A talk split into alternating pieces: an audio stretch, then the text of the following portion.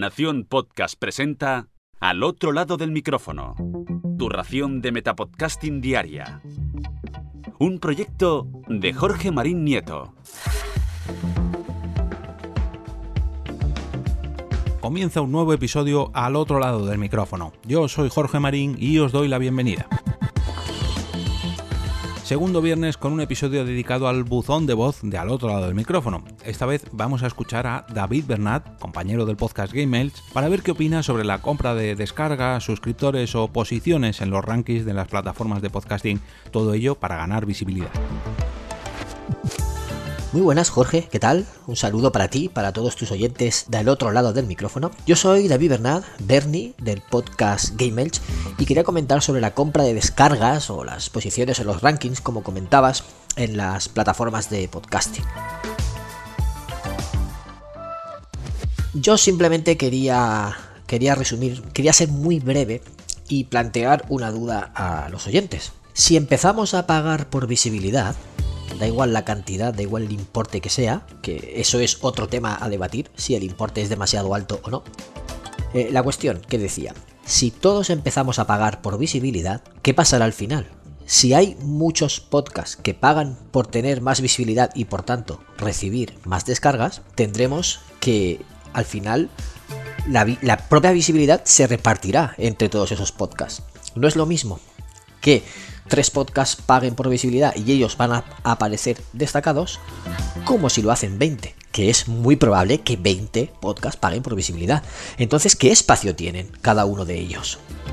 Entonces, si la plataforma tiene sus propios programas exclusivos, por así decirlo, tipo Netflix Originals, ¿vale? Si tiene sus propios exclusivos, que obviamente va a potenciar para atraer el tráfico a su plataforma, y luego además hay otros podcasts que pagan visibilidad, tendremos que todo el espacio será copado por estos programas. Con lo cual, los que no paguen van a, quedar relegados totalmente con una visibilidad prácticamente nula o momentánea o tiene que hacerse algo muy viral para que destaquen y solo le van a escuchar sus oyentes más fieles ya no hablo de sus suscriptores, porque está claro y sabemos, está demostrado que todos los suscriptores no, no te escuchan en tu podcast. Pero de entre todos tus suscriptores hay algunos que son más fieles. Entonces ellos son los que te van a oír. Y ya está, no vas a alcanzar a más gente, no vas a llegar a nadie más, a no ser que sea un tema muy específico que alguien busque y en el buscador le salga ese programa tuyo, le llame la atención y lo escuche.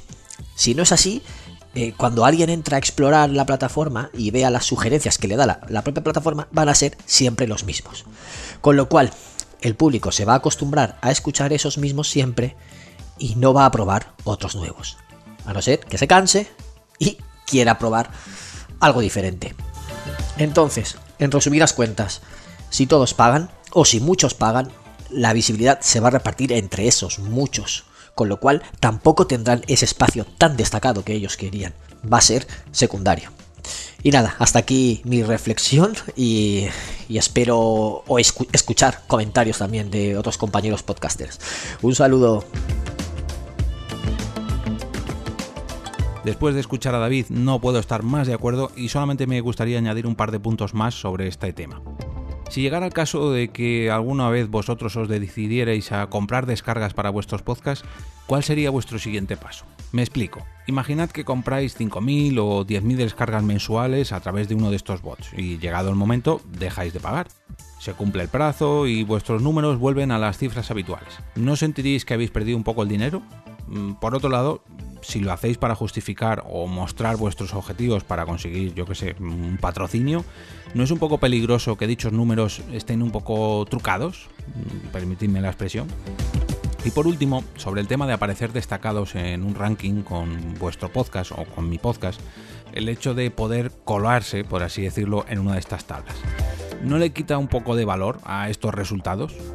Si yo estoy semanas o meses luchando por aumentar mi posición en un ranking y llegar ya no al número 1, sino yo que sé, al número 50 o 25, y cuando lo consigo veo que alguien se pone por encima mío por tan solo unos euros o unos dólares y mi esfuerzo no ha servido absolutamente para nada, ¿no hará que pierda la motivación para volver a luchar por estar ahí? ¿No perderá el sentido? Al fin y al cabo, Si esas posiciones se pueden trucar de esa manera, ¿qué sentido tiene llegar a ellas de una forma legal o clásica? Creo que estos trucos de posicionamiento o de aumento de descargas solamente crean una falsa sensación de mayor visibilidad que se desvanece en cuanto dejamos de pagar y volvemos a nuestra realidad del día a día. ¿Puedes ganar nuevos suscriptores o nuevas descargas? Pues seguramente, hombre, puedas rascar algo, pero ¿a qué precio? Y no me refiero precisamente a lo que has pagado por conseguirlo, sino a que al final te estás engañando a ti mismo.